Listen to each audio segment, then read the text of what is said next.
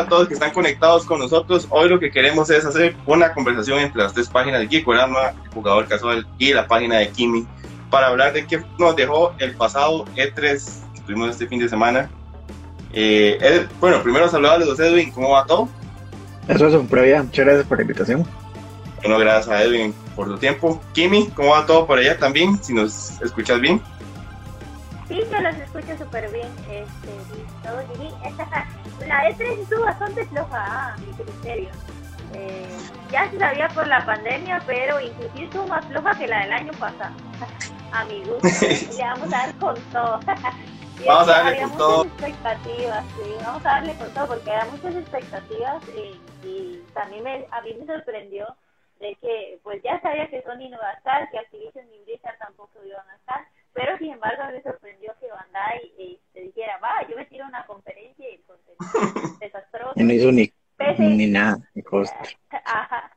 Y PC Gamer más, es, las de PC Gamer siempre es una vacilada, de ahí salen un montón de memes. Y a uno que yo esperaba mucho era cuando estuvimos hablando más adelante que vamos a hablar de esa conferencia, es la de Bethesda versus Microsoft porque cuántos millones le costó a, este, a Microsoft comprar esta y yo digo, bueno, ahora sí nos vamos a ofrecer nuevo este, Wolfenstein, nuevo y yo, nada. Sí, no. no, fue, complicado. Fue desilusión tras desilusión. Exactamente, tal vez, tal vez al final cosa... Dale, Edwin, perdón. No, una cosa que yo sí le iba a decir que pasó mucho ahora en esta de tres. A ver, Generalmente las E3 tienen varias conferencias antes de lo que es la parte del salón de conferencias donde la gente va a los stands a interactuar con los desarrolladores y todo eso. Eh, yo tuve la oportunidad de ir hace unos años a una E3 y bueno, se vive muy diferente porque en realidad la parte de la interacción con el usuario es cuando usted puede hablar con los desarrolladores y probar los y todo eso. Que eso es lo que ellos trataron de hacer ahora virtual, porque el año pasado no hicieron nada, porque se canceló del todo. Y este año, al como lo hicieron así, y te hacer lo mismo. Y hay muchas conferencias que se hacen para público selecto, que se hacen solo para prensa, que se hacen solo para gente que trabaja en el marketing, que se hace solo para cierto tipo de público específico que ellos invitan.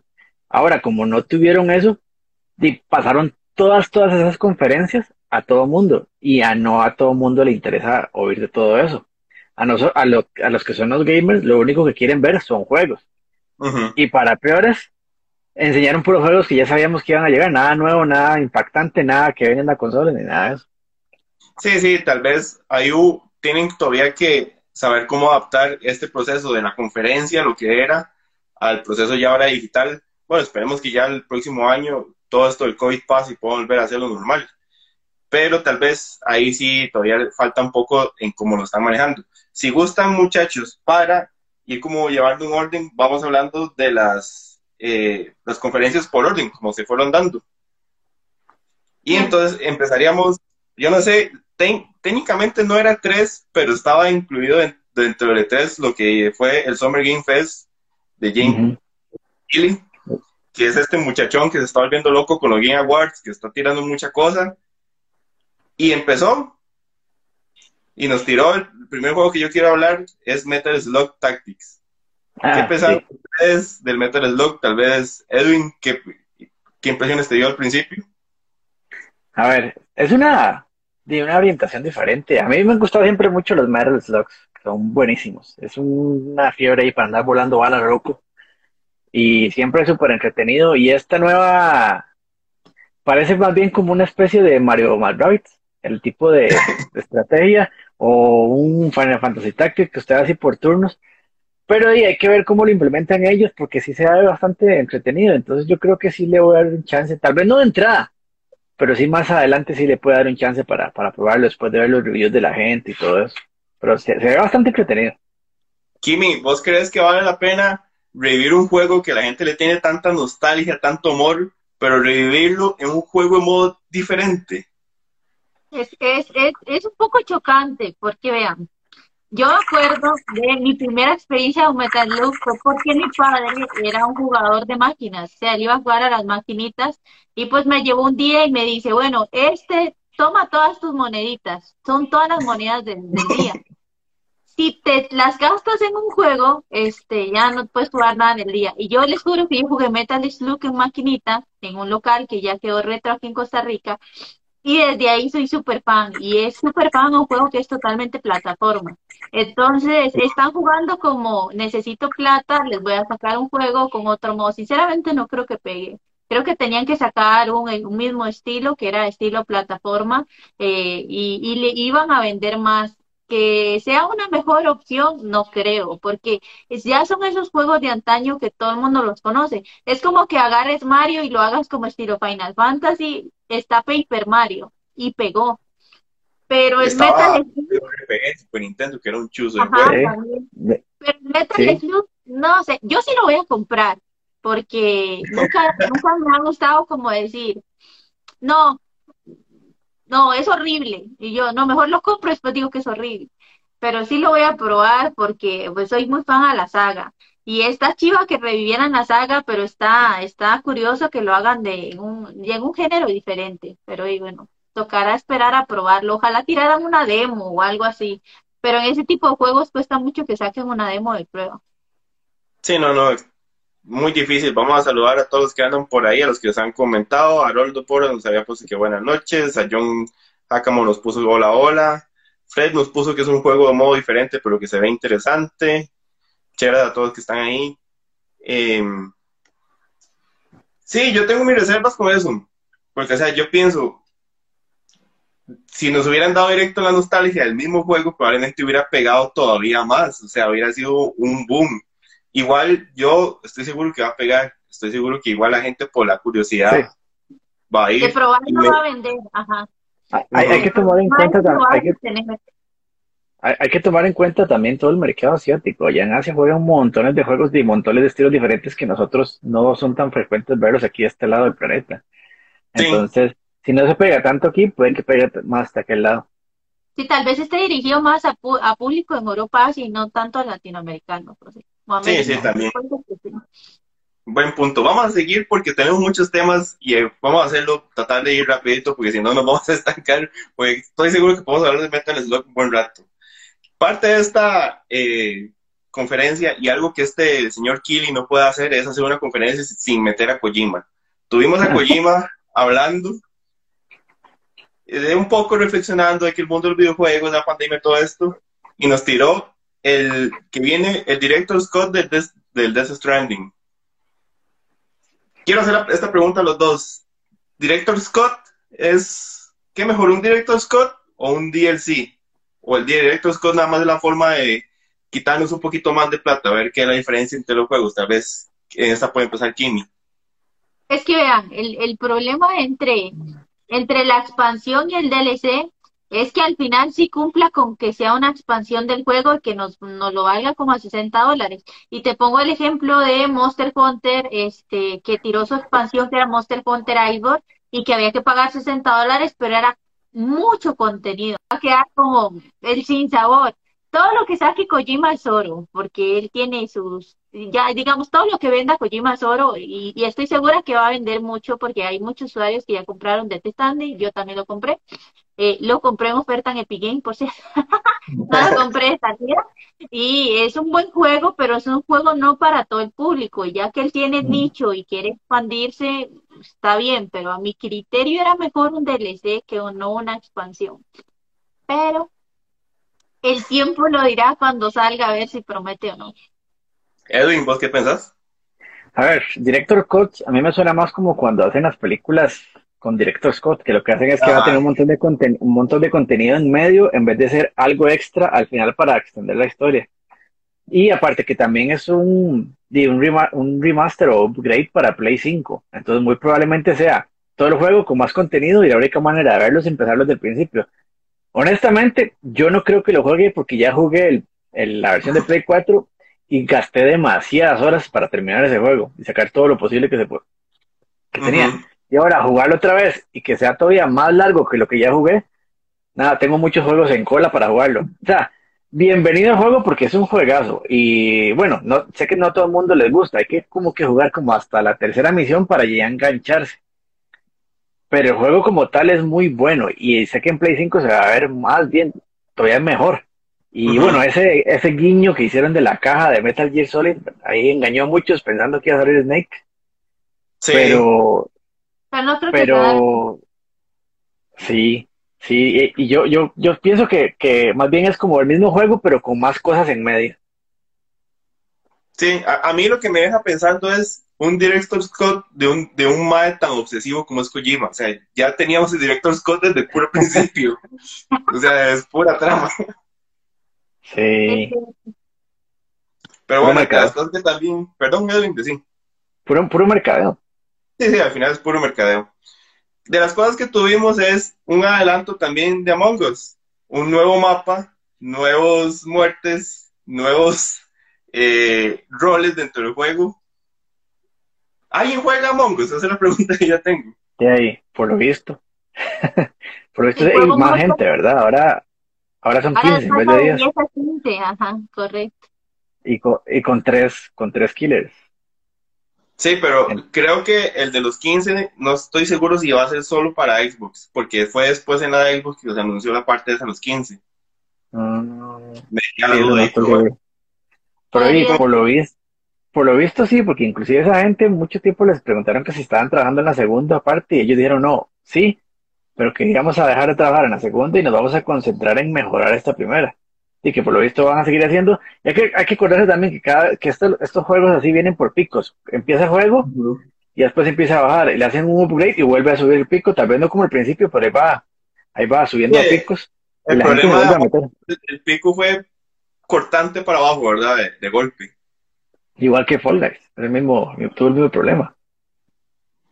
Sí, Bueno, de yo- hecho, yo- yo lo que le critico a Among Us es que es un juego que, este, que actualmente los juegos que son Battle Royale o cualquier juego que sea multijugador o de grupos o así, tienen que generar contenido diario, digamos, porque hay otros juegos que meten mucha presión. Ya, ya desde Fortnite mete mucha presión, inclusive. Fall Guys tiene sus temporadas muy seguido y aún así no levanta. Sí. Y, Sí. y mira que ellos solo sacaron un mapa después de un montón de tiempo y ahora te dicen, bueno, te damos para más amigos, pero ya no hay gente interesada en el juego. Entonces, si no le suben contenido muy, muy seguido, pues siento que la gráfica Sí, esta, esta, esta gente sí ha estado durando mucho para, para tirar contenido nuevo. Ya, ya a sabiendas de que muchos juegos de este estilo para dispositivos móviles o, o juegos pequeñitos están sacando eventos todas las semanas o por lo menos una vez cada 15 días para estar renovando y este y repite mucho y son muy separadas las actualizaciones. Y que, Bueno, y y que el se, habían- que se habían justificado en decir que no iban a sacar actualizaciones porque estaban trabajando en Among Us 2, porque en donde se desarrollaron Among Us 1 ya no daba para más y demás, y después se echaron atrás y tiraron el otro mapa. Y ahora se están echando atrás y entonces siento que esas decisiones influyen mucho en si van a, a seguir con la comunidad o no. Entonces, no sé. Yo ya Creo no que es que es juego una, es una productora muy pequeña, es una realizadora muy pequeña y que va improvisando sobre la marcha porque no esperaban un boom tantos años después. Y probablemente por eso estuvo, tienen ese tire, escoge, bueno, ¿y ¿para dónde vamos? Ya para cerrar con esta primera eh, conferencia que tuvimos, el cierre, el bombazo de esta conferencia que fue Elden Ring. Ah, sí. No solamente es el escritor de, de, de Juego de Tronos, sino está hecho por Front Software y yo de ese sí le digo que me lo compro. Y ese sí le digo que va a vender y es muy probable que sea Juego del Año. Este, todo lo que ha sacado Front Software, Demon, este, los Demon Soul, los Dark Souls, inclusive Sekiro, yo lo decía hace unos años cuando salió Sekiro, que ese juego iba a arrasar porque tiene dificultad, tiene todo lo que el gamer quiere que lo pateen, que le cueste, que tenga buenos gráficos, buena historia, buen escritor, buena narración, buena producción y buena música. Y ese juego, sinceramente, yo lo vi en el tráiler y dije, voy a compra. Y es uno de los pocos que me pasó en la E3, porque casi nada me dije, yo dije en directo, voy, voy a comprarlo, me nace, me llega a comprarlo, aunque sé que voy a sufrir. Y ese juego yo, pónganle la firma. Sí, es que, es que es un juegazo y gráficamente se ve chivísima. Y, el juego tiene ya la barra muy alta en cuanto a expectativa. Mucha gente lo está esperando. Y ahorita con este trailer que presentaron se veía todavía más Hermoso. chuzo. Entonces, este tipo de juegos puede que sí sea un probable vende consola. Si no, ¿Ustedes no, no les pasó que con este inicio, con esta bomba al final de esta, eh, de esta conferencia previo al E3, ustedes decían, tal vez sea una buena E3, tal vez si nos están tirando esto desde ahorita, el futuro se veía bien. Sí. Sí, porque Sí, es yo- como cuando comienzan las conferencias de Nintendo y no y no enseñan el DLC de Super Smash. Yo digo, ah, no tienen nada que enseñar porque Super Smash es lo que dejan de último. Eh, Edwin, ¿qué pensabas vos de ese inicio de, de la E3 después de ese, de ese trailer? Es que, bueno, también hay que tomar en cuenta que eran dos cosas separadas, el Summer Ga- Game Fest de Geoff Keighley y Ujú. del inicio de la 3 el sábado. Yo, cuando, eh, en, en general, este primer día del Summer Game Fest estuvo muy bueno para mí, presentaron muy buenos juegos, muchos World Premiers, y cuando empezó la E3 el sábado, con las presentaciones que hicieron, ya empezando no, no me dejó contento. Puras, o sea, puras, decepciones. Ok, ok, ok. Entonces, entonces pasemos de una vez al sábado con el que, con el que abrió que fue Ubisoft. Ajá. Ubisoft abre y abre con Rainbow Six Extraction. Es ¿Qué que le es deja una de- combinación, es que es una combinación entre cosas que ya existen. Es que es, es difícil crear contenido nuevo a las campañas, más de Warzone, más de Battlefield y todos estos Rainbow Six también. Pero es que están tirando mucho contenido que yo decía, eso, eso es como un hijo de, de, de Gears of War, porque son, es un modo campaña y de, y de bichos de Gears of War. No, no son cosas muy innovadoras. Entonces la gente se queda pensando, otra vez más de lo mismo. Y entonces este, ahí cae el hype un toquecito. Sí, sí, Pero muchos de los juegos de, muchos de los juegos de este tipo, first person shooters, al final terminan copiándose ciertas cosas de uno u otro lado. Entonces Sí, claro. la temática, la temática de este me parece mucho a mí también como cuando meten zombies en, en Battlefield, en O Call el of Call of Duty. Y, Se nos está yendo exactamente. gente, metamos una temporada de zombies. Ah, Exactamente. Ento- entonces, ellos dicen, ok, ¿qué, qué podemos meter para traer más gente? Porque yo no sé en realidad qué tanta gente juega, qué tanta gente juega el, el Rainbow Six. Y bueno, y este sí es un juego que cada rato pasan actualizando, le pasan metiendo nuevos Ujú. operadores y nuevas campañas. Pero ya este juego, que es completamente aparte, y este sí es completamente cooperativo, tal vez es una manera de copiar ciertos elementos de otros juegos. Habría que ver si atrae más gente a la saga. Yo por lo general, eh, personalmente no me hace mucha gracia ese tipo de juegos. Pero vea, la idea, a pesar de que es una copia, se ve bonita. Sí, se ve bien. Pero sí Se- se ve se ve bonito, bien la idea. Sí, entonces hay que darle, podría darle la oportunidad más adelante a ver cómo se juega. Y me gusta la idea de que sea cooperativo, porque yo para jugar multiplayer con otras personas no, no me, no me agrada mucho la atención, porque yo soy de los que juego un rato, después a los tres días lo agarro y sigo con mi mismo nivel. La gente que juega días seguidos y ya son pros y uno no ni siquiera puede levantarse en el juego y lo pasan matando. Entonces, ya cooperativo, cooperativo ya es otra cosa. Sí, exacto. Como dicen ustedes, se ve como un muy buen batido de un montón de cosas de XCOM, de... pero parece que se ve bien. A mí, a mí lo que me parecía eh, interesante es lo que decía Edwin, o sea, que es raro empezar Ubisoft con una franquicia que tiene un montón de tiempo, que es Rainbow Six, pero que yo no sé si tal vez esté entre los más relegados, entre los más abajo de los shooters prácticamente. Lo que pasa Sí, es que tiene una comunidad muy grande y tiene una comunidad, es, es, es como un nicho muy aparte. Es como la gente que juega los juegos de Front Software. Este, tú los ves y están aquí en la sombra, pero son súper fieles a la saga. Entonces con Rainbow Six pasa lo mismo, porque algo que yo sí, este, y les, les aplaudo es que ellos sacan contenido a cada rato. Sacan y sacan y sacan. Entonces, no sorprende la actualización que presentaron a la E3, Ay, se fue. pero por lo menos pusieron ¿Verdad? contenido para actualizarles. Entonces, di- digamos que está bien. está bien, pero no sorprende algo así muy diferente, no. Sí, sí, sí, exacto. Como bomba de inicio no tuvimos. Una cosa que se veía No. interesante, pero, pero que lamentablemente se filtró unos minutos antes de la conferencia fue la continuación de Mario Rabbids Sparks of Hope. No sé, ustedes han podido jugar el anterior, yo no. ¿Qué, qué les pareció el anterior? Es, Es Yo es un juego, anterior.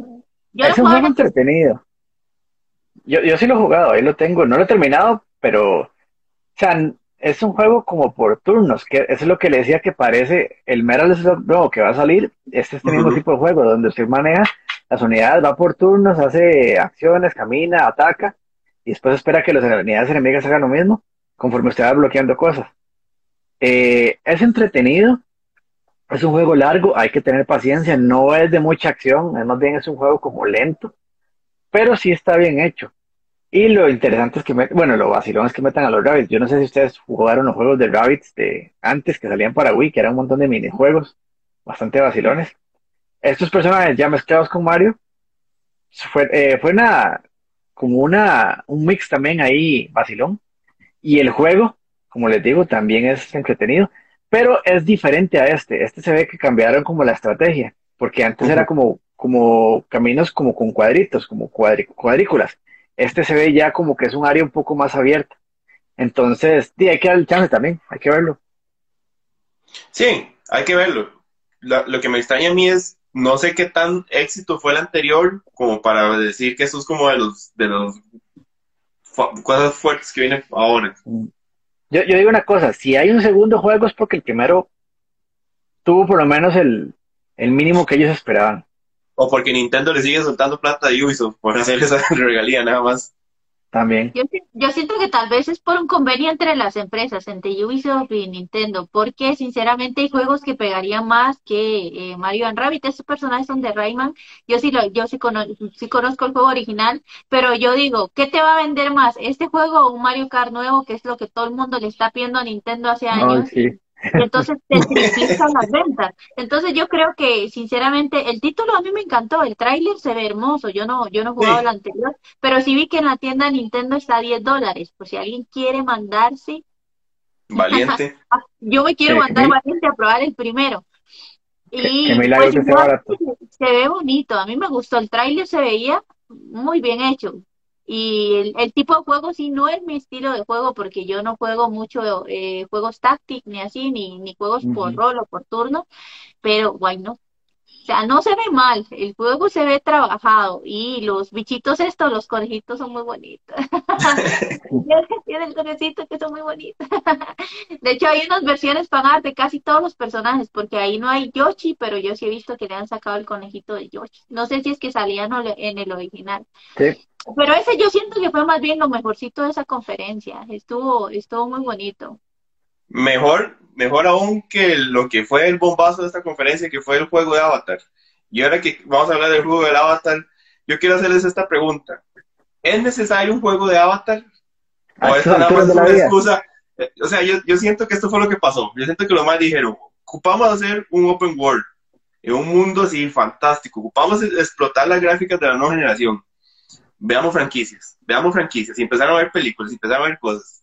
Y hablaron con James Cameron y le dijeron, mae, me sirve porque en dos, en dos años traigo una nueva película, entonces hagamos la vara. ¿Era necesario un juego de Avatar? No, pero tampoco me quita. La gráfica se veía muy bonita. Y los colores y todo se ve, se ven hermosos. Pero es un juego que yo no esperaba, ni nada. Pero el que sea de una peli no quiere decir que el de todo sea famoso, porque han adaptado, intentado adaptar muchas películas. El Señor de los Anillos le han hecho un montón de juegos y ninguno ha pegado. Ajá. Entonces, no digo como que llegue a pegar, pero de que se veía hermoso, sí, se veía hermoso. Interesante también. Y más en la Ya. nueva generación, los, los gráficos y los colores se van a apreciar un montón más, pero no sé. No me llamó a comprarlo, a pesar de que Avatar es una gran película, no sé, a mí no me llamó a comprarlo, sinceramente. Sí, a mí, a mí no me llamó la atención. De hecho, yo lo vi y me quedé como, están como 15 años atrasados esa, esa película. Y puede que sea lo que digan, lo que estaban diciendo ustedes, que como ya ahorita viene la película nueva, tienen que meter, empezar a meter gente por otros lados. Y que, que- no sé qué es más fácil, si decirle a la gente que vea la película vieja o que juegue un juego nuevo, valga la redundancia, para que se meta en el mundo de, de Avatar. Y Sí, sí, sí. y yo, yo, yo no sé qué, qué, qué puede ser diferente en la historia de lo que ya vimos en la película. Y entonces, no sé, ya, o sea, para mí, a mí no me gustó, Sí, exacto. Al- ¿Algo que les quedó debiendo Ubisoft? ¿Algo que ustedes esperaban de esa conferencia? Pues este, Eh. el de este de Príncipe de Persia se había anunciado antes y no enseñaron porque como la gente les tiró, ¿verdad? no vamos a decir qué, pero todos saben mi palabra que yo voy a decir, este, porque sinceramente era un port cuando anunciaron el remake de Príncipe de Persia. Entonces yo dije, bueno, en esta E3 tal vez ya muestren un remake, que era lo que la gente quería, en buenos gráficos para... Algo, más bonito. Y se les olvidó como Bayonetta 3 ahí, en ese mismo cajón. ahí voy metiendo los juegos olvidadizos. Yo creo que ese, y un nuevo Assassin's Creed también me hubiese gustado. Y contenido para Watchdog también tampoco vi nada de eso. Es que, y es, es que una de las de ellos.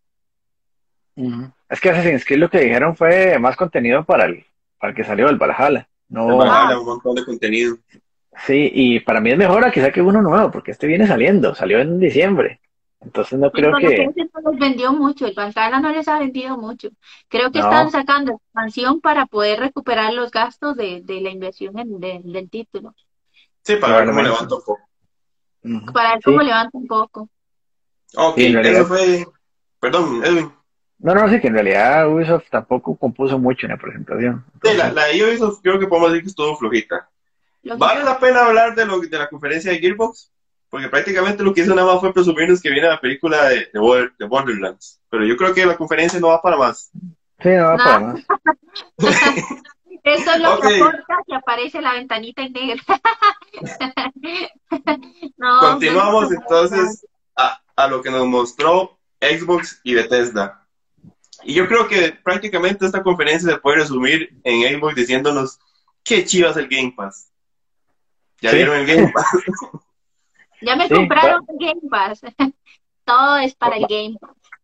todos para el Game Pass. Y de, de hecho son puro, lo que mostraron fueron puros juegos que ya conocemos, juegos que van a salir día uno, pero como dice usted, se enfocó en, no importa el juego que sea, pero lo vamos a tener el día uno. Exacto. O sea, y para, para, perdón, Edwin, para mí el sí, enunciado de llegar y decir, ok, vamos a hablar de 30 juegos y 27 van a estar en el Game Pass desde el día 1, es que en serio el- lo que ellos quieren reforzar es eso. Y ellos saben sí. que ellos tienen muy claro que eso es lo que los está separando ahorita de Sony. Esa es la ventaja que tienen ellos. Pero a pesar de eso, de entre todos los juegos que mostraron, no vi ninguno que yo diga, uy, sí, qué buenos juegos. Se les agradece que estén día uno en el Game Pass, pero no es uno que uno diga, sí, ese juego sí, ese, jue- ese juego sí lo quiero, ese juego es el que va a hacer que yo compre un Xbox. No, no, no, no vi ninguno así. Bueno, vimos Starfield, no sabemos Starfield, mucho, ¿verdad? sabemos que tiene toda la vida desarrollándose, sí, pero ve le queda más de un año. Le queda todavía más de año, casi año y medio. Y para, para mí sí, digamos, en mi caso sí, yo como soy PC gamer, algo, al- y yo pienso que es súper válido, tal vez para consolas, si, si no, si no tienes PC, sí es una buena opción comprarse la consola, pero si ya eres PC gamer, digamos, yo no he comprado el Xbox Series X porque yo estaba esperando este año Halo y la campaña que van a tirar las dos cosas, que a mí eso me hypeó porque era lo que yo quería, el nuevo Halo Infinite y la campaña, y eso va a salir a PC, entonces yo lo voy a jugar a PC. Y Starfield es un proyecto de Bethesda nuevo que no creo que lo tiren tan rápido porque creo que ahora nadie quiere ser Cyberbook. Nadie quiere volver a hacer ese juego de, de presióneme y sáquemelo porque yo siento que por ahí Bethesda no va a ir. Sí esperaba tal vez a un Wolfenstein o algo, o tal vez eh, tirar una expansión de Doom, unos DLCs que van a venir, eso me gustó. Hay un juego de Microsoft que tiene mucha comunidad que se llama Sea of Thieves y tiraron un convenio de Jack Sparrow, Ujú. eso a la gente le Ah, fascinó. está bueno. Si la E3 hubiese sido presencial, tal vez inclusive se podía ir ahí a probar la, la Sí, expansión. probablemente. Sí. a mí me encantó y lo que yo estaba esperando que Microsoft pega mucho es por Forza. Entonces yo era como, y el Ah, bueno. Forza, y el For, y el For, y el Forza. Y los y anunciaron un nuevo juego de Bethesda que a mí sinceramente no me gustó, que se llama Redfall. Este juego que es combinación de, aquí está Dori, dice hola. Este es el juego que es como estilo como zombie, vampiros, creo que es que va a ser como Ajá. Ese juego se ve interesante, pero se ve como uno del montón. No se ve Sí, como un juego como lo mejor que iba a presentar Bethesda. Creo que lo mejor que yo le vi fue el tráiler de Starfield y es un juego que está vendiendo humo porque apenas está en desarrollo. Entonces, Sí. yo siento que la, la Xbox fue el que mejor presentó cosas, eh, pero sí me quedó debiendo que era eh, este, este juego Hellblade, el 2, que Ajá. ya el año pasado se había, pre- eh, se había dicho que es de Ninja's Theory y este año como que se esfumó de la vista a todo el mundo y no me dijeron nada. Y algo que a mí Sí. me duele todos los años es el DLC de Coget, que ya se fue al pasado, no volvió. Yo lo quería jugar, el de las delicias, y yo digo, pero ¿por qué no lo sacan? y ya, ya, ya Coget ya está en Netflix y ya no le interesa ir por el ámbito de los juegos. Pero entre todas las conferencias fue la que por lo menos presentó títulos que ya tenían fecha. Porque Ujú, muchas eso eran sí es solo trailer, trailer y nada de gameplay y este y ya se veía como un rato exigiendo el juego de Halo y por lo menos que se viviera yo pensé que solo iban a sacar el multijugador este año y me sorprendió que se anunciaran las dos cosas campaña y multijugador entonces es arriesgado para Microsoft yo siento que hubiera tirado mejor el free to play multijugador con el Game Pass y el otro año la campaña y espero que no les de pase lo de Cyberpunk que por apresurar no tienen una campaña más de un juego que es legendario, ¿verdad? que es Halo. Sí, Sí. bueno, ya, ya, ya ahora con lo que presentaron de Halo se ve un poquito más bonito a lo que presentaron el año pasado con lo que iba a salir con la, con la salida de la consola. A mí el Y- multiplayer me hypeó. A mí ese, ese Sí, sí, trailer sí. de A mí me multiplayer. encantó. Se ve bonito, pero, pero imagínense, va a salir hasta final de este año, un año después de lo que habían anunciado. Y yo también es que yo soy más tipo old school, entonces de los juegos que a mí me llamaron la atención son los juegos que puedo jugar en PC, como, bueno, el Diablo 2, que a mí me encantó cuando salió, yo lo jugué en aquella versión de DOS, que era para mí y ahora remasterizado, chidísima, y el Age of Empires 4, que también se ve bien bonito, que es, que es un juego que mucha gente ya tiempales esperándolo. Pero sí, la mayoría de los juegos se puede jugar en PC, entonces yo igual no siento la necesidad de comprar una consola si los puedo jugar todos en PC y, y los van a ver igual de bonitos. Lo que Bueno, yo sí me interesa comprar es la refri, papá. La A ver, Esa sí, esa refri. voy a comprar la refri antes que la consola. Estuvo genial, estuvo, eso sí que me encantó. Tuvo hasta su picante. Es que la conferencia fue floja porque Microsoft siempre anuncia mucho triple A en su, pero lo de la refri me encantó. Se van a comprar la refri, muchachos. Estuvo muy divertido. A mí me gustaría, yo quisiera tenerlo. A mí Sí, me fa- gusta. falta que- Falta que Sony anuncie un router nuevo también, la forma de la consola. Se te va a complicar. Pero, pero bueno, un detalle que yo creo que es importante, pese a que Kimi tiene razón en que eh, Starfield está vendiendo un poco de humo, es el tema que viene a confirmar, porque estaba como la expectativa, bueno, ¿qué va a pasar con los juegos de Bethesda? ¿Van a ser exclusivos para Xbox o no? Y con Starfield llegaron y le dijeron, no, a nosotros lo que nos interesa es Xbox, nos vamos con ellos. Sí, tenía que Sí, ser que- exclusivo sí o sí, porque si no, entonces, ¿para qué comprar toda esa cantidad de millones en el estudio? Sí, hay un montón de juegos que dijeron que lo que tenían era lanzamiento exclusivo de consola. O sea, que primero va a salir con ellos y al tiempo va a salir en otros, en otras consolas. Pero sí, la mayoría de Bethesda van Va directo para, para Xbox, o por lo menos para el Game Pass. Totalmente. Ahora tienen, ¿No les tienen pasó? la trilogía, tienen la trilogía, digo yo, tienen la trifuerza, que tienen a Master Chief, tienen a Doom, y este, y tienen al carajo este de Wolfenstein también, de hecho tienen un montón. Pero Sí. sí, de hecho todos los contenidos de Bethesda ahorita están en el Game Pass, porque yo jugué Doom Eternal mediante el Game Pass empecé. Igual Doom y este, igual, este, los Wolfenstein también ya ese contenido ya se puede jugar. Lo que sí siento que sí deberían hacer es eso, tirar un tiempo para consola y después para tirar para PC. Porque en PC también está el problema de la piratería, que tú sabes que te suben un juego para PC y ya. Ya De está pirateado al día siguiente. No, no sé si les pasó. Yo no soy amante de los juegos de automovilismo. No son, yo no soy el target, evidentemente. Pero me pasó que con Forza fue el único juego que yo dije, esto es siguiente generación. Sí, Ya aquí sí estoy sintiendo la siguiente generación. O sea, para mí está arriba de Starfield, está arriba de todos los trailers que vimos. Incluso el gameplay era para mí ya era ridículo. No sé qué, qué sensación Sí. les dejó a ustedes. sí, esos gráficos de, del juego, para empezar, se veían chusísimos. O sea, la, la, el grado de realidad de las pistas, de los escenarios y lo bien que está hecho, que una de las cosas más difíciles de los juegos es cuando se avanza rápido por una pantalla y que todo cargue a la velocidad que tiene que cargar para que no se vean las cosas así, eh, Blu-ray, eso estaba muy bien logrado.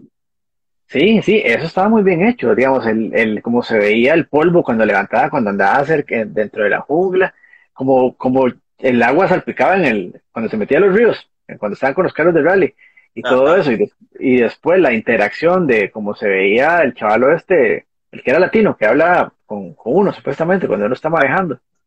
Eso, eso está muy bien hecho, y bueno, y, sin, y, que, y sin hablar de los escenarios, que estaban muy bien hechos, y todas las localidades que se supone que están hechas en el juego, son copias exactas de los lugares que existen en México.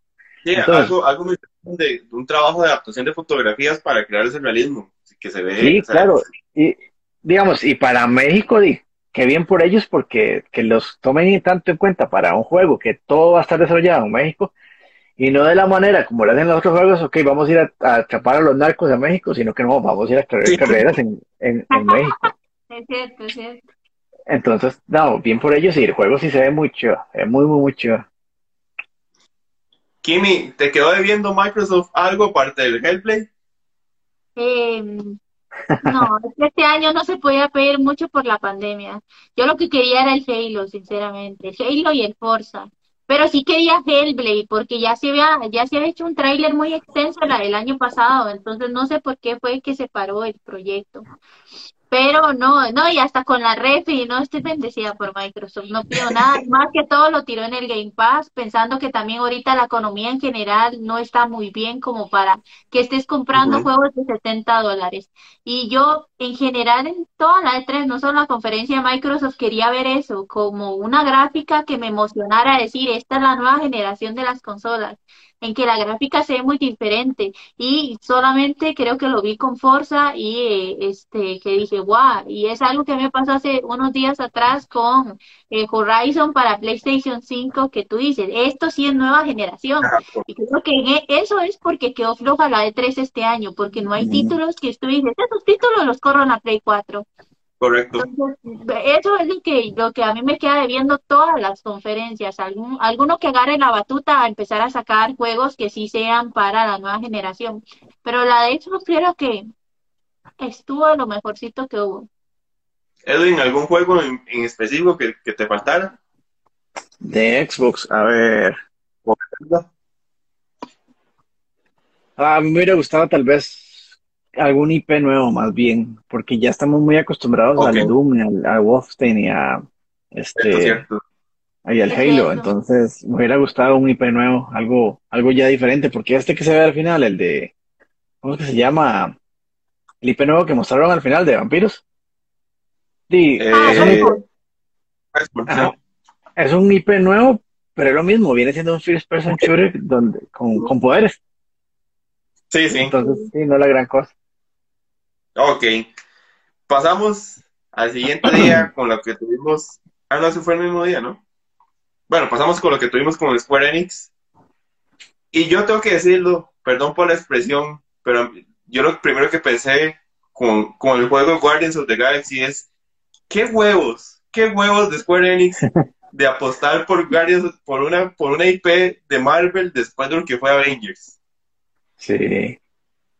Pero, eh, este juego, este juego se, ve diferente. O sea, uno ya lo se pone a analizarlo y el tipo de juego se ve diferente comparado al de Avengers. Porque el de Avengers tenía algo como que le hacía falta. Uh, usted usaba los personajes y en realidad usted no siente como que los personajes tienen la, como la presencia o la fuerza o el poder que debería tener un personaje en un juego.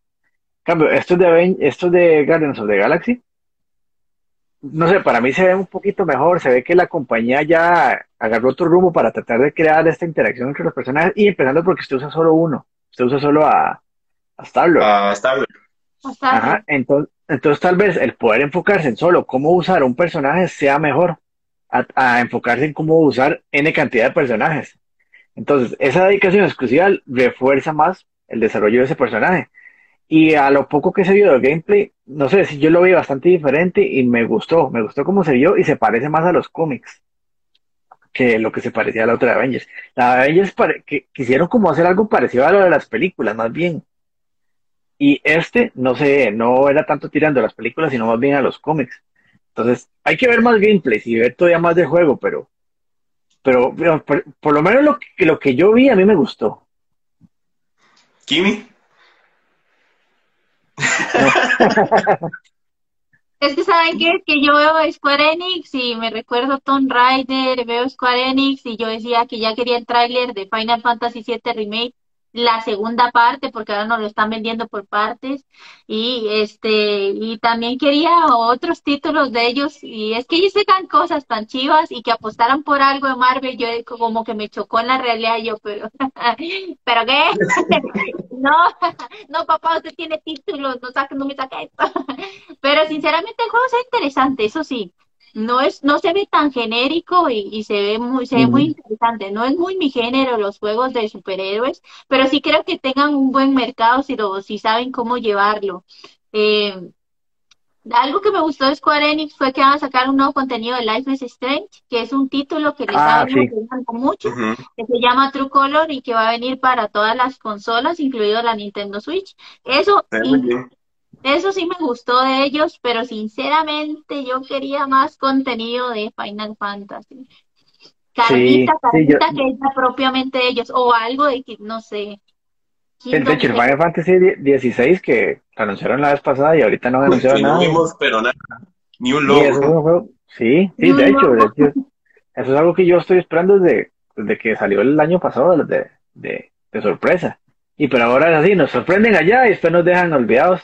Y como ajá, nos tenemos pendientes de que cualquier dedo que movamos van a estar ahí viendo a ver qué hacemos y no les vamos, y no les vamos a enseñar nada. Y Pero de bueno, eso, no, no olvida, eh, si usted le enseña algo a los gamers y el otro año ya se lo refresca, entonces es complicado. Pero sí estuvo muy floja, para mí es la más floja de Square Enix en muchos años, pero en muchos. Eso sí.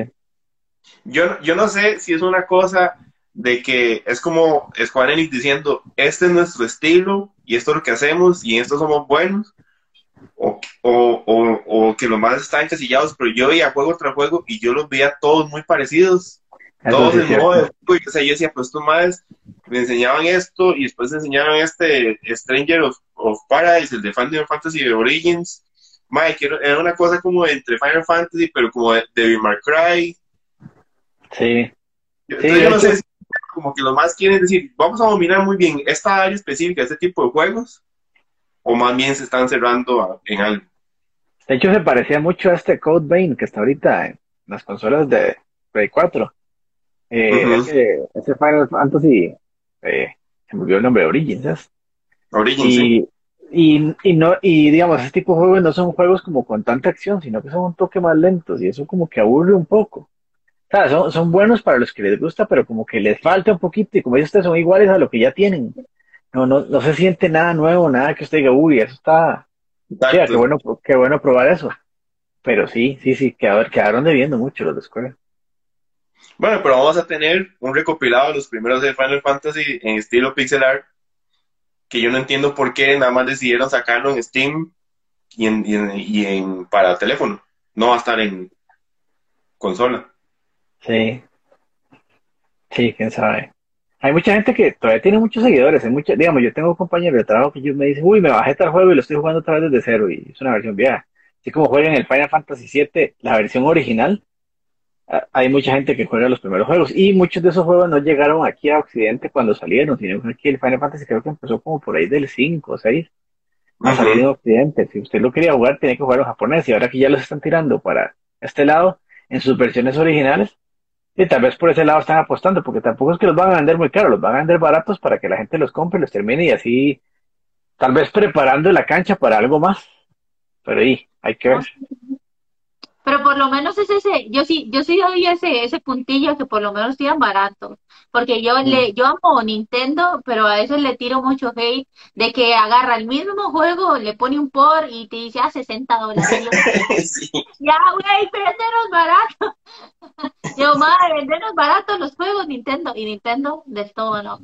Pero al menos ellos, así hay mucha gente que tal vez no ha tenido el chance de probar muchos Final y es una buena oportunidad. Pero sí, la Ujú. Square Enix a mí sí, yo le tenía como, no sé, muchas expectativas de que iban a anunciar algo muy bueno y no. Es que, que qué raro, yo, yo me cuestionaba como, o sea, cómo Square Enix va, va a sostener toda una conferencia a ellos solos.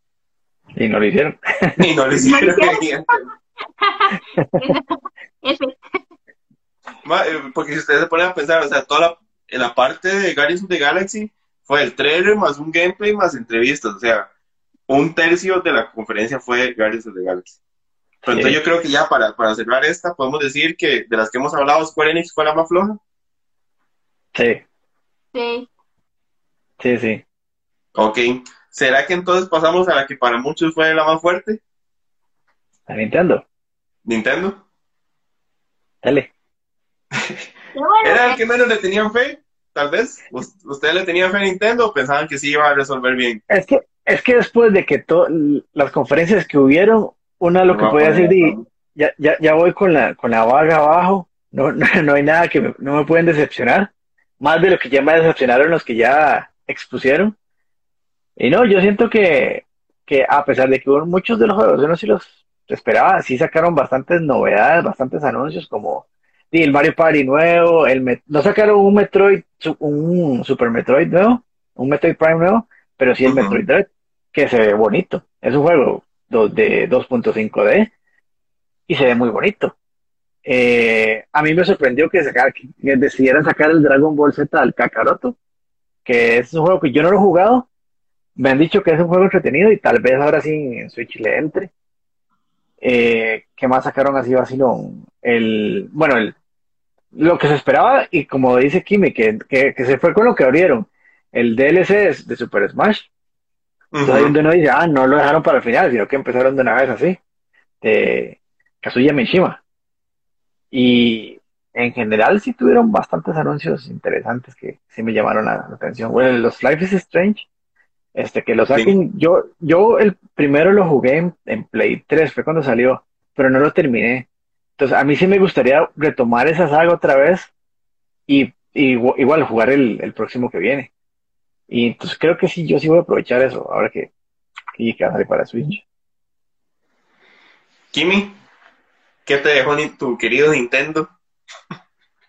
De todo, eh. yo, yo lo decía cuando estaba transmitiendo la conferencia. Yo le decía, si me ponen Super Smash al inicio, tienen cosas buenas. Si ponen otra cosa, eso quiere decir que solo DLC de Super Smash y así.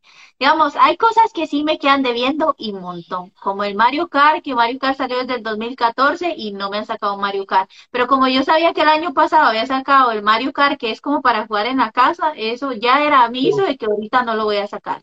Este, el DLC de Super Smash, sí, porque con ellos viven con los amigos y todo lo que sacan de Super Smash. Y este personaje, este, de Tekken está muy bien hecho, porque inclusive jugando Super Smash es como jugar Tekken. Este, enseñaron mucho la modalidad del personaje y está hermosa. Entonces, si a uno le gusta Tekken, le va a gustar mucho verlo ahorita en Super Smash yo sí me sorprendió el este que anunciaron Fatal Frame que no está exclusivo de, de- del Nintendo, pero yo decía, "Ah, ahora sí, ahora sí van a traer los títulos viejos de antaño, Dino Crisis, yo soñando en el Spirit, Sí. Silent Hill, aquí van a anunciar de todo.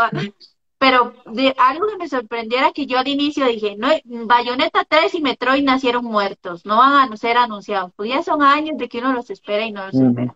Pero, pero Bayonetta 3, perdón que le meta ahí el caballo, sí había dicho el director que, que no lo esperaran en un futuro cercano porque están haciendo completamente otras cosas, entonces que no lo vamos a ver anunciados en las próximas conferencias de aquí a por lo menos un año.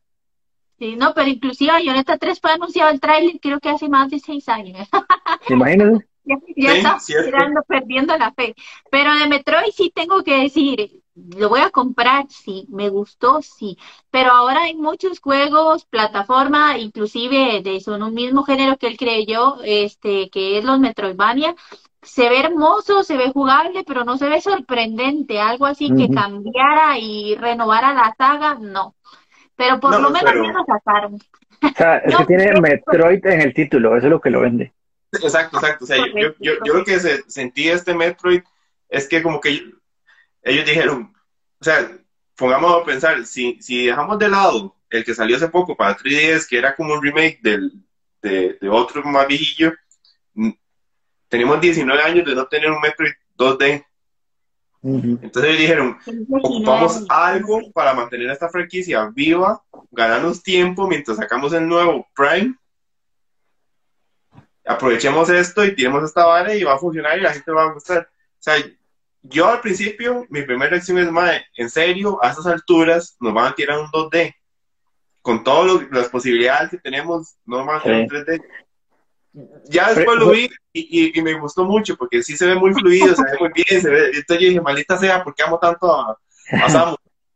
Ya Pero- después es como una, como una novia que me trata mal, pero igual yo la quiero, entonces la empecé a ver más guapa. Y, sí, Exacto. sí, yo también esperaba algo que no fuera 2D, la verdad, más que han tardado tanto tiempo en sacarlo. Pero por lo menos siento que ya no dejaron la saga del todo botada, porque ya son muchos años de que no le sacaban nada, pero nada. Ya esto se estaba perdiendo la fe. Lo que hacen es reutilizar a la pobre Samus para meterla como skin en cualquier cualquier juego jugable y ahí le han ido sacando platilla. Y después Sí, de ahí- ahí está. doblemente metida en Smash como, como, como el Trice. Como Samus, como- como sí, sí. estamos con el traje, sí. Y algo que a mí me gustó mucho es que sacaran lo de Breath of the Wild, porque si no se les iba a quemar la E3 en directo. Sí. Y es que yo vi que días a- un día antes anunciaron que estaba prohibido retransmitirla. Y yo decía, a mi a comunidad yo le decía, o es porque van a tirar algo muy genial, o es porque no tienen No, nada. no traen nada. Que no trae nada. Algunas dos cosas. Y de Breath of the Wild, lastimosamente no tiraron nombre. Eso sí, me quedo viendo que, que se lo están reservando. Pero por lo menos pero- tiraron año. Tal, tal vez ese es el nombre, Breath of the Wild 2. No creo porque ahí dijeron que se iban a reservar, que iba a tener otro nombrecillo, pero no lo dijeron. A mí, a mí ese es el tema que me pone a pensar. O sea, el hecho de que tenemos, tengamos un adelanto, un trailer, y que no tenga ni logo, ni título, en el título, ajá. me hace pensar que en serio estamos en etapas muy, prime- estamos en etapas iniciales todavía. Sí, Ajá, sí, porque, si, porque si ya sería Breath of the Wild 2, ya lo hubieran puesto, porque era solo un dosito. Entonces, como no tiene loguito ni nada, a mí me queda pensando que apenas está en desarrollo, pero sí se veía hermoso, hermoso, de inicio a fin, las mecánicas se veían bien, y también que hablaron mucho de que iban a hacer mecánicas este, más para que Link pudiera volar, y iba a tener Ah. más, más cositas nuevas, y yo dije, bueno, Sí, que, atravesaba, la, atravesaba las piedras y todo. Sí, ¿saben qué es lo que yo pienso? Que este se ha especulado mucho que Nintendo siempre saca su nueva consola dos años después del lanzamiento de Microsoft y Sony. Ellos nunca compiten directamente con ellos. Entonces no sé si este proyecto está en desarrollo porque piensan que ya no va a llegar a la Nintendo Switch y en algún momento la vamos a ver en la nueva generación. Pero yo pensé que iban a anunciar una Nintendo Switch Pro que no existe. Sí. Todo, todo Yo ya, mundo yo ya pensó- perdí la, yo perdí la fe de la Switch Pro, pero desde hace rato. Yo no, yo estaba pensando que iban a anunciar algo o No, que iban a decir yo- que estaban en desarrollo de otra cosa, pero Sí, yo, yo sí esperaba algo, honestamente. Yo sí, aunque sea un guiño así como, como la, consola, la consola así como sombreada o algo que no se viera nada, pero que dijeran, sí, estamos trabajando en eso. Exacto, sí, ahí está. Estamos trabajando en eso, no se las vamos a enseñar, pero por ahí va. el No juego que no sacaron de Waluigi no me gustó, sinceramente es un personaje que lleva rato y que no le daban nada y el, y el juego que sacaron me parece sumamente básico. Es, Es como para decir, ajá, es correcto. Es como para decir, no lo olviden de todo, aquí lo tengo. Y sacaron algo Pero así. Fijos, ese es un juego para el mercado asiático. Yo estoy seguro que ya debe ser Sí, una sí. loquera hacerlo. Sí, de hecho, el tipo de dibujo y todo eso. ajá. No, que de hecho hay dos, otros juegos que mencionaron en ese directo que yo no me sé el nombre, pero sé que tienen mucho este contenido en Asia, que es uno de un mono, que es el remaster de Ah. varios de, de juegos. Ajá. Aquí no es muy famoso, pero en Asia vende montones. Y hay otro este de una chica de pelo azul que también no tiene mucho público en Latinoamérica, pero es increíblemente famoso en Asia. A ver, ¿cuál es? Pero muchachos, entonces, para ir cerrando con la de Nintendo, ¿ganó Nintendo como la mejor conferencia o ganó Xbox Bethesda? Ya, a mí me gustó más Nintendo. Yo sentí más como sorpresas en la de Nintendo que en la de Xbox, porque en la Xbox son puros juegos que ya conocíamos, muy, muy pocos anuncios nuevos, y en Nintendo fueron bastantes anuncios nuevos, con sorpresas como ahí solo el Breath of the Wild 2, que ya todo el mundo daba por un hecho que no iban a presentar nada y presentaron eso al final. Eh, hay sorpresas como Advance Wars, yo no sé si ustedes jugaron el anterior para, para Sí, Game Boy Advance. Esta Sí, es una sorpresa muy buena para mí. Eh, a ver, ¿qué más? Bueno, el Mario más Rabbids, que eso nadie se lo, se lo esperaba. El Tony Hawk Pro Skater, el 1 más 2, que la van a sacar a- que lo van a sacar para, para Switch. Son sorpresas que, y que se agradecen y que, como digo, nadie esperaba y que ahora y hay que ver qué pasa, a ver para cuándo salen. Y todas estas también tienen fecha de salida, como Xbox. Entonces, la mayoría están para aquí a, a final de año, con unas cuantas contadas para hasta el otro año. Pero en general, yo siento que Nintendo sí estuvo mejor que Xbox, que Microsoft y Bethesda. Kimi, Yo siento que estuvieron muy parejas porque Nintendo sacó mucho contenido con fecha y juegos de antaño que todos queremos, pero Microsoft mostró más títulos adaptados a la nueva generación de consolas, que es el Forza y que es el Halo. Y, y el, el Starfield yo siento que promete mucho porque es de Bethesda, porque si fuera de otro estudio pensaría que no. Pero este Microsoft sí está tirado más a, a la nueva generación. Nintendo sí se está quedando en la comodidad de que estoy sacando más de los mismos títulos y no me estoy enfocando mejor en gráfica. Y inclusive era algo que yo hablaba en mi directo, que Nintendo con el 64 y con el otros títulos se daba para tirar el pecho para arriba y decir, estamos tirando los mejores gráficos y ahorita está en un momento de conformidad con la Nintendo Switch, que es como te tiro el, el, 30, el 35 aniversario de Legend of Zelda con unos controles adicionales que me vas a pagar con un port. Entonces, yo sí, a mí. Nintendo sí me debe más, o sea, un salto a la nueva generación, sí o sí, que es lo que les falta. pero, pero este tema que decís vos de que no da el salto gráfico, no es porque, o sea, no es porque pongan como en prioridad el- la jugabilidad o la extensión de los juegos, sino es porque simplemente ya pegan contra la pared de las posibilidades del Switch, ¿no? O sea, ya no tienen para dónde agarrar. Sí, yo siento que la Switch ya los está capando a hacer inclusive mejor contenido. Siento que tienen que ir pensando en una nueva consola sí o sí. Que les permite, ojalá que la Breath of the Wild, vean, yo pienso que sería mejor que no lo tiren el otro año y que nos tiren una, como cuando lo presentan disculpándose, a mí me encanta verlo. Te la pelaste, llegó a la conferencia, se va a ir a disculpar, güey, me encanta cuando nos ponen a disculparse. Pero siento que Breath of the Wild 2 debería venir en la nueva generación. Yo recuerdo que el 1 salió para la Wii U y salió para la Nintendo Switch. Así que puede ser que ahorita se repita Sí. y salga igual para Nintendo Switch y para la siguiente generación. Porque es de esos títulos que, que son, que son oro.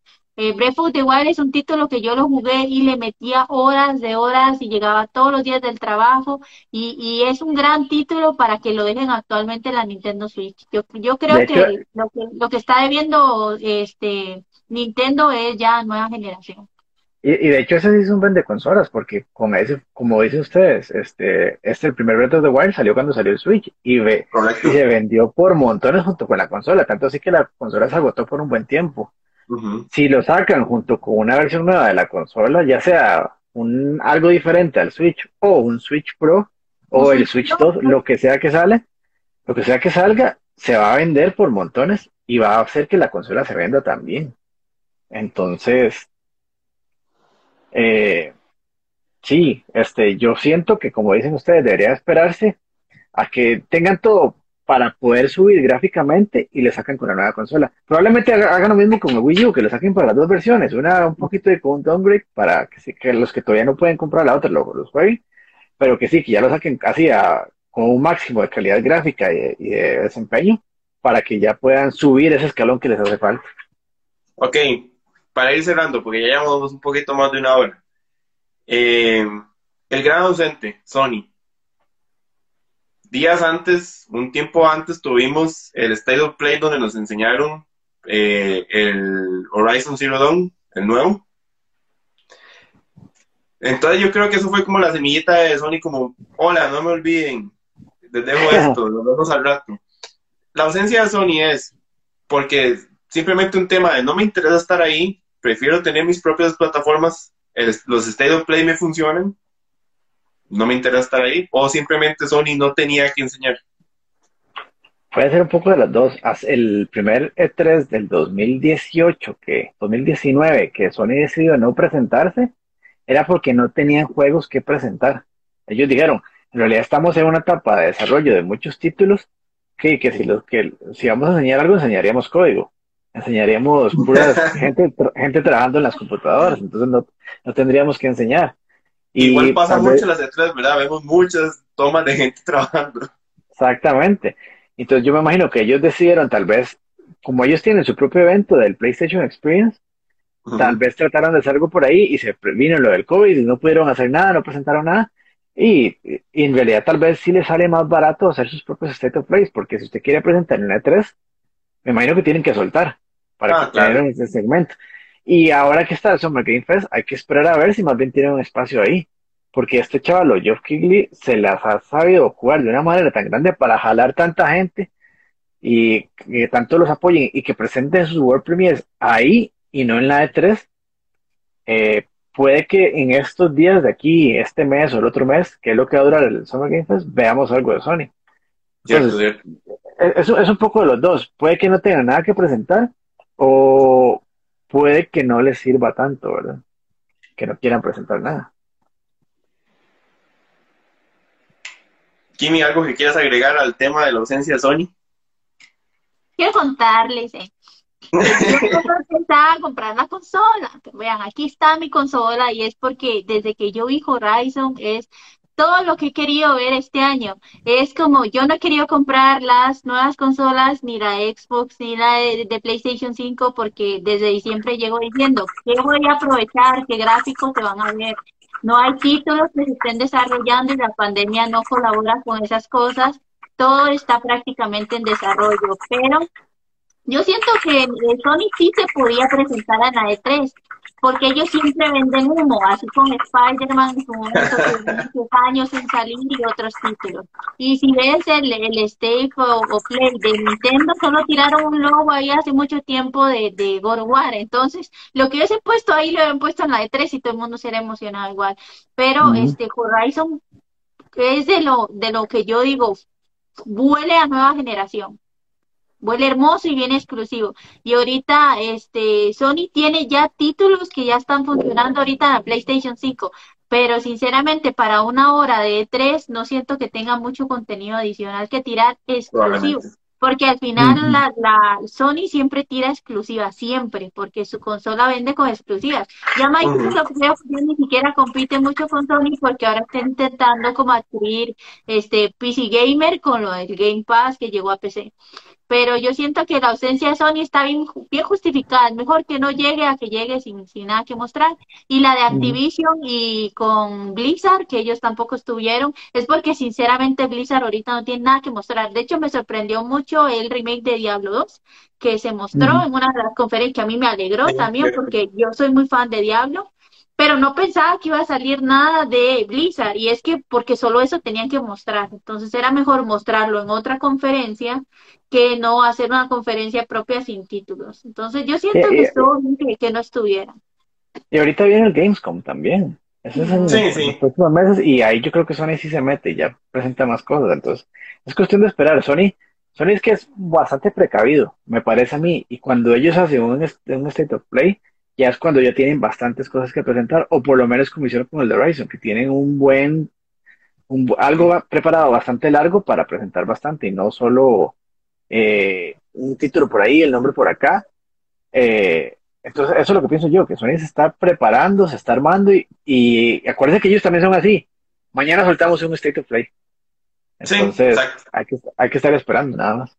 Sí, también, es que ahora en También yo no sé si ustedes han visto que Sony es como medio calculador, está esperando para ver qué muestra Microsoft y Nintendo. Y si les fue el trasero, dije, voy a soltar esto que yo sé que es genial. Y yo siento que por eso metió presión con Horizon, porque en realidad metió, metió presión porque lo mostró y, y, estaba genial. Pero... ¿Sí? Sí, sí, siga, siga.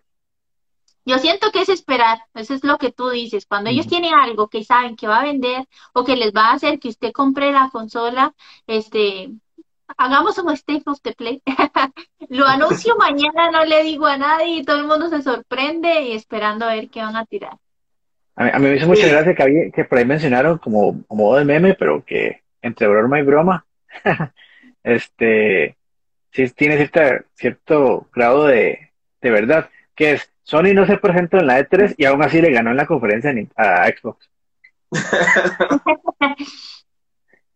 Sí, bueno, también es que la ventaja es que en este mundo pandémico y tecnológico hay demasiadas ventanas para demostrar ahora contenido y, si no, ellos nada más se lo inventan. Entonces, y, creo que es importante lo que dice Kimi. Probablemente ellos tiraron Horizon, vamos a ver con quién nos responden. Ok, ahora contrarrespondamos en todo lo que viene ahorita. Eh, saludos igual a todos que estuvieron con nosotros y Brian Z que nos pregunta que si esto va a quedar grabado. Queda aquí grabado en el perfil de Gikorama y mañana va a estar subido como podcast en el Spotify de Gikorama, que lo pueden buscar ahí también.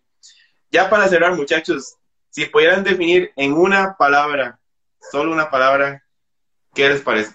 ¿Qué les dejó este E3 de 2021? En una palabra. Ajá. ¿O cómo lo calificarían? Loco. Loco. Sí, sí, sí, quedó debiendo. Flojo, flojo.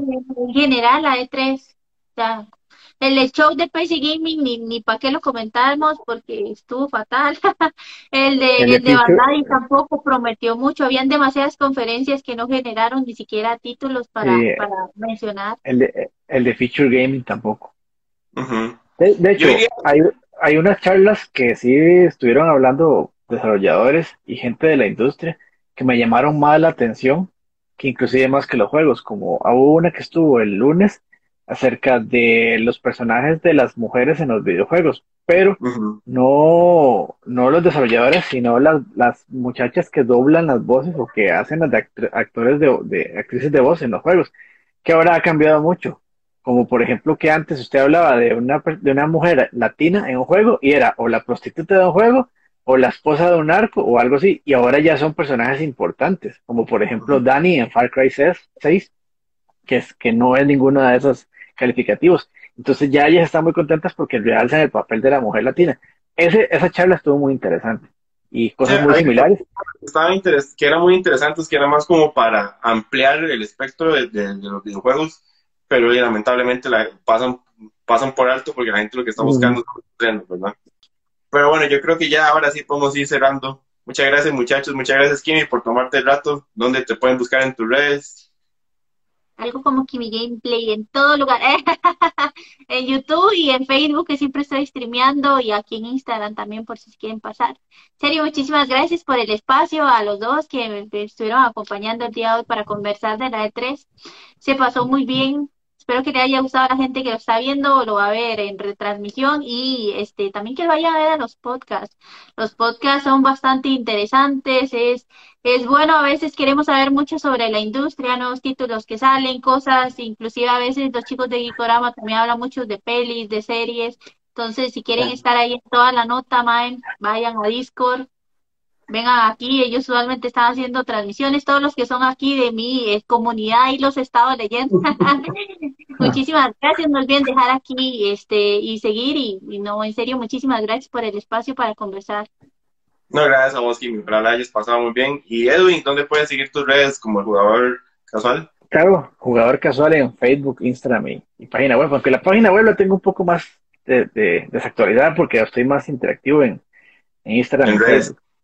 Sí, y el otro programa de, Gamer Showcase que, que pasamos los, los, sábados para que ahí nos vean junto con, con, Michael y Ailet, que ahí estamos hablando bastante de juegos de video. Y no, y, eh, lo mismo, decirles que sigan apoyando a la gente aquí, los, los creadores de contenido nacionales, que, que, aquí poquito a poquito nos vamos conociendo y vamos haciendo una comunidad también de, de creadores para apoyarnos entre todos. Que ahí, cuando ya pase la pandemia, hacemos el, fiestón de creadores. Ya no estaría bonito. Sí, y, y no, este, que seguir adelante y todos y, apoyarnos entre todos. Exactamente, bueno, muchas gracias a todos que estuvieron conectados, ojalá hayan disfrutado de este rato, esta conversación. Ahí se escuchó mi perro también. Pero bueno, bueno. también hace rato. Atentos a futuros contenidos que traigamos para todos ustedes. Gracias, Kimmy, gracias, Edwin, gracias a todo el mundo. Buenas noches. Chao. Pero ya.